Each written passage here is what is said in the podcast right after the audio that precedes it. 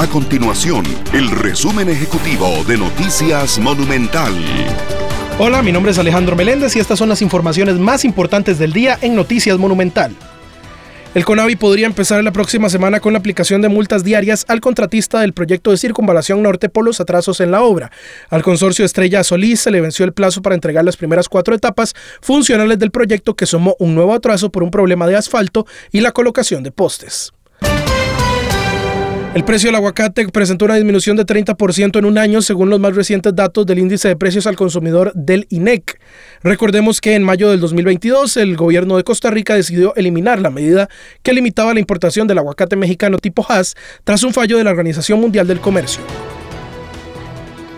Estas y otras informaciones usted las puede encontrar en nuestro sitio web www.monumental.co.cr. Nuestro compromiso es mantener a Costa Rica informada.